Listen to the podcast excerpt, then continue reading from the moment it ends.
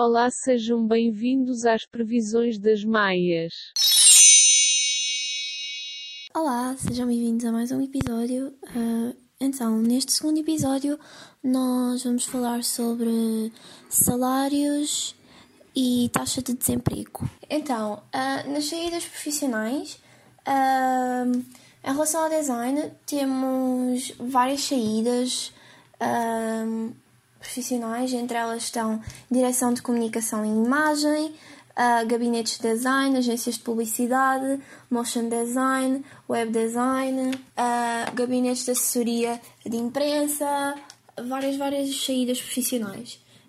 E segundo a minha pesquisa e com o que tem vindo a acontecer ao longo destes anos, que vão se criando saídas profissionais novas e vão deixando de existir outras, uh, outras saídas profissionais acabam por se juntar. Uh, eu acho que em maio de 2021 uh, isto estará a acontecer também, ainda para mais depois do, de tudo o que aconteceu com esta epidemia. A minha opinião, ou o que eu prevejo, seria que muitas destas saídas profissionais não digo que deixariam de existir porque design faz sempre falta, vá, e então estas saídas profissionais em design ainda irão fazer falta e ainda irão fazer sentido, mas se calhar uma pessoa, em vez de estar só responsável por um cargo, iria estar responsável por, por vários.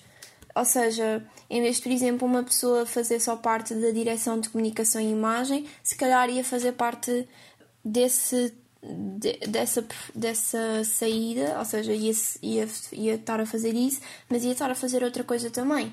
Iriam ser. Uh, iriam ser. Uh, ou seja, as pessoas iriam estar em casa, logo também iriam desempenhar mais tarefas, uh, com o resultado também isso iria, isso iria acabar por influenciar nos salários. E agora passo para a Inês. As alterações todas com as saídas profissionais, passado um ano, podemos dizer que a situação a nível salarial mudou, um, apesar de haver algumas, alguns atrasos com as ajudas do, do Estado, com o layoff e complicações assim. Podemos dizer que as empresas, ao passar um, conseguiram superar estas dificuldades com muito esforço, porque.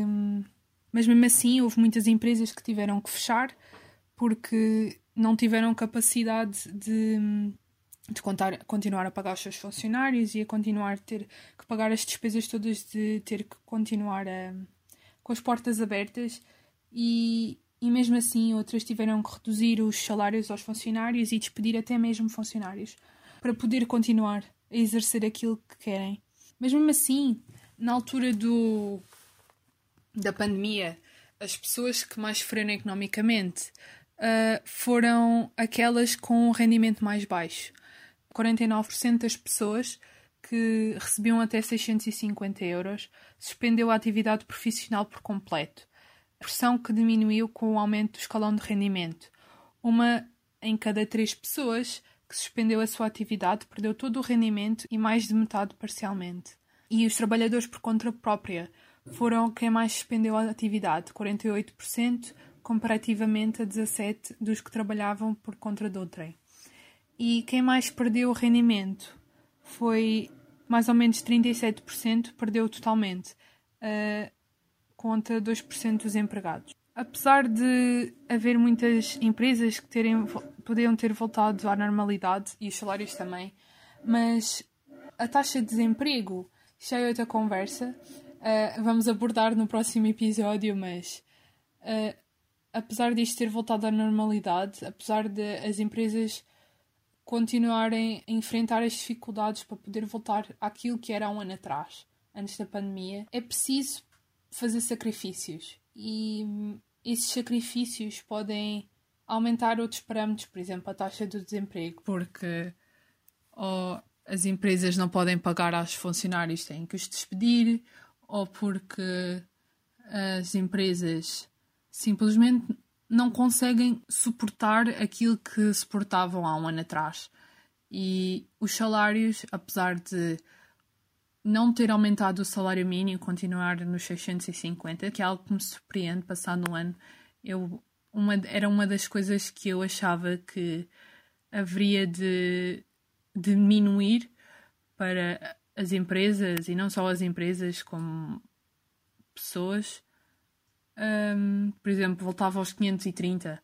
Foi uma coisa que não alterou e eu fiquei muito surpreendida, mas mesmo assim é muito difícil para as pessoas, por exemplo, para as pessoas e para as empresas pagar os 650 a muitas pessoas, porque hum, mesmo que, como na altura do layoff, eles tinham que pagar os 650 e o Estado acabava por pagar o resto do salário, houve muitas empresas que não conseguiram cumprir, tanto que tiveram que despedir pessoas, e isso deixa-me um bocadinho preocupada com daqui a três meses, quatro meses, quando tiver que entrar no mundo do trabalho, ainda não sei muito bem, mas quando tiver que entrar no mundo do trabalho, ter que pensar: e agora?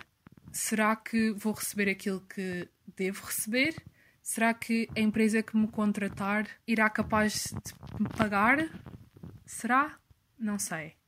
Será que vou receber aquilo que devo receber? É, é sim algumas perguntas que me deixam um bocado preocupada, mas acho que fico mais preocupada em não ter trabalho do que mesmo o salário. Não me importava, não me importa que o salário seja mais pequeno ou mais baixo mas desde que tenha trabalho e desde que consigo pagar as minhas coisas, acho que é uma boa opção. Acho que é uma boa. Desde que tenha trabalho, é tudo. Mas a taxa de desemprego vamos abordar no próximo episódio. Não quer estragar nada. Por isso, vemos no próximo episódio. A gente espera que gostem e é isso.